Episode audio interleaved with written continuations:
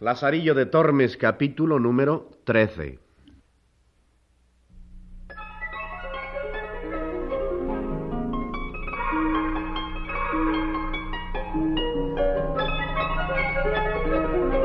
La vida de Lazarillo de Tormes.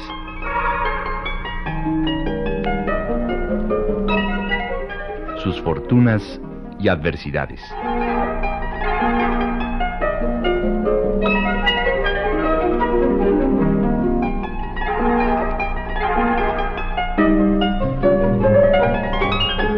Radio Educación tiene el gusto de invitarles a escuchar la adaptación radiofónica de este clásico de la literatura universal.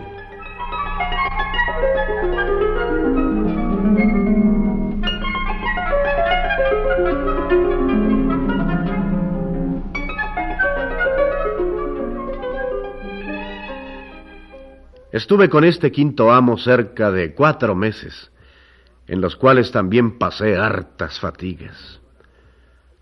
Acaeciónos en otro lugar, el cual no quiero nombrar por su honra lo siguiente. Y fue que mi amo predicó dos o tres sermones, y do a Dios la bula tomaban. Visto por el astuto de mi amo lo que pasaba, y aunque decía se fiaban por un año no aprovechaba, y que estaban tan rebeldes en tomarla y que su trabajo era perdido, hizo tocar las campanas para despedirse. Y hecho su sermón y despedido desde el púlpito, ya que se quería bajar, llamó al escribano y a mí, que iba cargado con unas alforjas, y púsolas junto a sus pies. Tornóse a poner en el púlpito con cara alegre, y arrojar desde allí de diez en diez y de veinte en veinte de sus bulas hacia todas partes. Hermanos míos, tomad, tomad de las gracias que Dios os envía hasta vuestras casas y no os duela, que es obra tan pía la redención de los cautivos cristianos que están en tierra de moros. Porque no renieguen de nuestra santa fe y vayan a las penas del infierno. Siquiera ayudadlos con vuestra limosna y con cinco Padres Nuestros y cinco Ave Marías para que salgan de cautiverio. Y aún también aprovechan para los padres y hermanos y deudos que tenéis en el purgatorio, como lo veréis en esta santa bula. Como el pueblo las vio arrojar, como cosa que se las daba de balde y ser venida de la mano de Dios, tomaban a más tomar, aun para los niños de la cuna y para todos sus difuntos, contando desde los hijos hasta el menor criado que tenían, contándolos por los dedos. Vímonos en tanta priesa, que a mí ainas me acabaron de romper un pobre y viejo sayo que traía, de manera que certifico a vuestra merced que en poco más de una hora no quedó bula en las alforjas y fue necesario ir a la posada por más.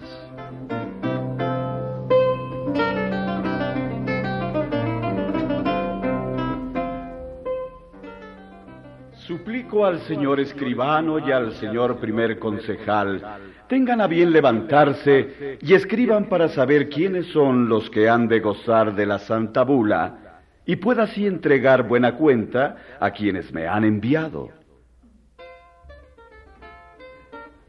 Todos, de muy buena voluntad, decían las que habían tomado, contando por orden los hijos y criados y difuntos. Amados hermanos, tengo que hacer en otro lado. Luego así suplico a los señores alcaides que por caridad dé autoridad de aqueste inventario al escribano y memoria de las bulas que aquí quedan, que según dice el mismo escribano pasan de dos mil. Hecho esto, él se despidió con mucha paz y amor, y así nos partimos de ese lugar. Y aún antes de que nos partiésemos, fue preguntado él por el teniente cura del lugar y por los regidores si la bula aprovechaba para las criaturas que estaban en el vientre de su madre. A lo cual él respondió que según las letras que él había estudiado, que no, que lo fuesen a preguntar a los doctores más antiguos que él, y que esto era lo que sentía en este negocio. Y así nos partimos yendo todos muy alegres del buen negocio.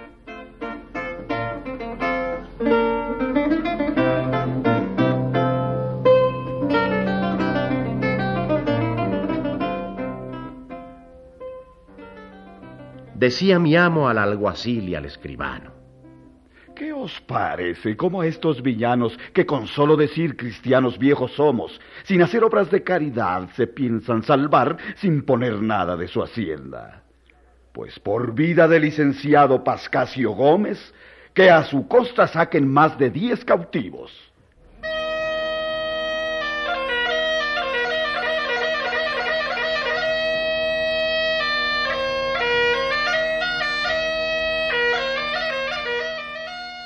Y así nos fuimos hasta otro lugar del cabo aquel de Toledo, hacia la Mancha que se dice, a donde topamos con otros más obstinados en tomar burlas.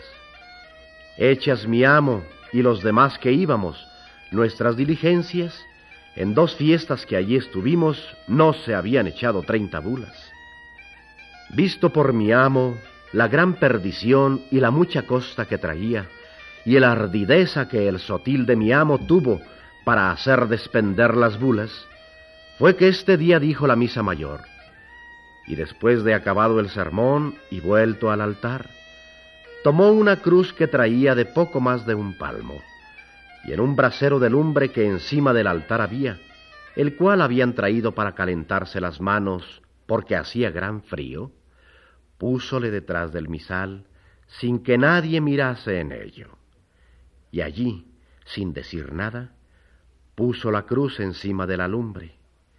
Y ya que hubo acabado la misa y echado la bendición, tomóla con un pañizuelo, bien envuelta la cruz en la mano derecha, y en la otra la bula, y así bajó hasta la postrera grada del altar, a donde hizo que besaba la cruz, e hizo señal que viniesen a adorar la cruz.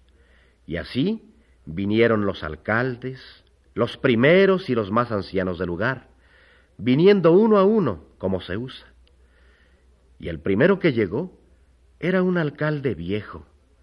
Aunque él dio a besar la cruz bien delicadamente, se abrazó los ojos y se quitó presto afuera. Paso, quedo, señor alcalde, milagro. Y así hicieron otros siete u ocho y a todos les decía, eh, Paso, señores, milagro.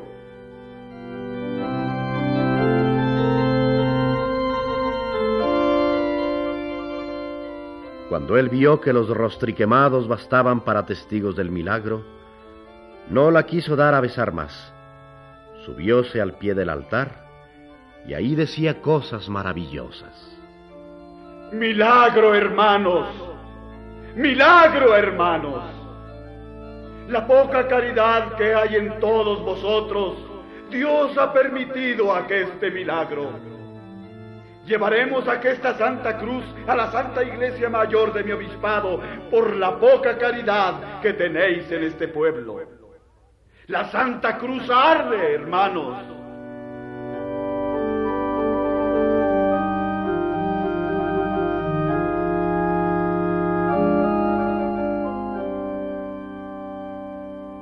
Fue tanta la prisa que hubo en el tomar la bula, que no bastaban dos escribanos, ni los clérigos, ni sacristanes a escribir. Creo de cierto que se tomaron más de tres mil bulas, como tengo dicho a vuestra merced. Después, al partir él, fue con gran reverencia, como es razón, a tomar la Santa Cruz, diciendo que la había de hacer engastar en oro, como era razón fue rogado mucho del consejo y clérigos del lugar les dejase aquí aquella Santa Cruz por memoria del milagro allí acaecido. Él en ninguna manera lo quería hacer, y al fin, rogado de tantos, se las dejó, con que le dieron otra cruz vieja que tenían, antigua, de plata, que podrá pesar dos o tres libras, según decían. Y así nos partimos alegres, con el buen trueque y con haber negociado bien. En todo, no vio nadie los susodichos sino yo, porque me subí a par del altar para ver si había quedado algo en las ampollas para ponerlo en cobro, como otras veces ya lo tenía de costumbre. Y como allí me vio, púsose el dedo en la boca haciéndome señal de que callase.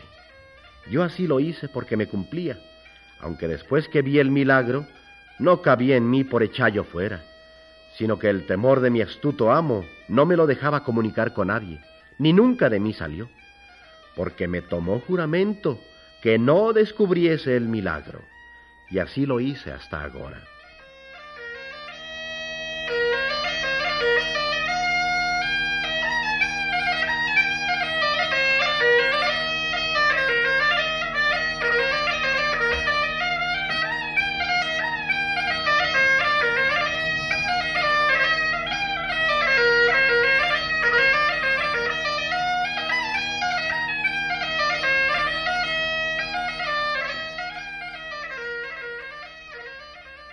Después de esto, asenté con un maestro de pintar panderos para molerle los colores.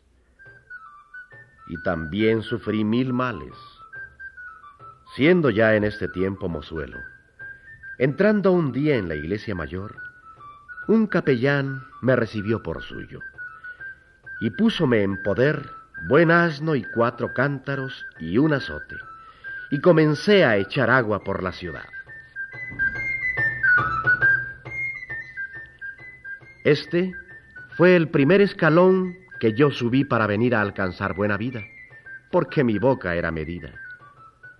Daba cada día a mi amo treinta maravedíes ganados, y los sábados ganaba para mí y todo lo demás de entre semana de treinta maravedíes. Fueme tan bien en el oficio que al cabo de cuatro años que lo usé, con poner en la ganancia buen recaudo, Ahorré para me vestir muy honradamente de la ropa vieja, de la cual compré un jubón viejo de fustán y un sayo raído de manga trenzada y puerta, y una capa que había sido frisada, y una espada de las viejas primeras de Cuellar. Desde que me vi en hábito de hombre de bien, dije a mi amo que tomase a su asno, que no quería seguir más aquel oficio. Despedido del capellán, asenté por hombre de justicia con un alguacil, mas muy poco viví con él, por parecerme oficio peligroso, mayormente que una noche nos corrieron a mí y a mi amo a pedradas y palos unos retraídos, y a mi amo que esperó, trataron mal, mas a mí no me alcanzaron. Con esto renegué del trato. Y pensando en qué modo de vivir haría mi asiento, por tener descanso y ganar algo para la vejez.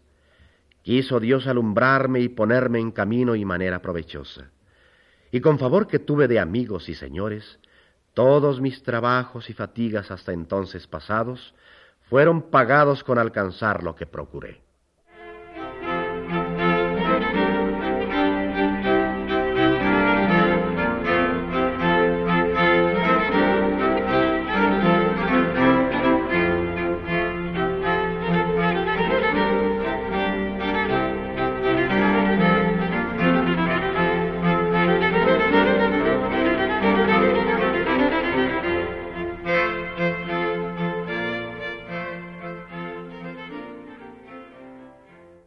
Muy difícil ha sido para Lazarillo llegar a donde ahora está, vestido de ropa vieja, pero comprada por él. La ley de la competencia por sobrevivir dentro de una sociedad individualista y capitalista. Lázaro ha logrado un estado, un puesto. ¿Quieren ustedes acompañarnos mañana en el último capítulo de esta serie para saber qué logró hacer Lázaro en su vida?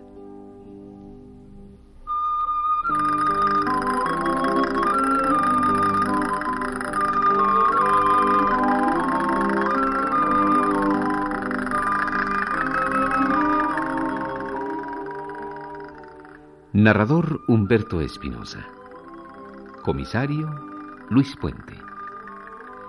Realización técnica de Felipe Oropesa y Bernardo Quintana, con efectos físicos de Cruz Mejía, en una musicalización de Graciela Ramírez, en una adaptación y dirección radiofónica de Edmundo Cepeda para Radio Educación.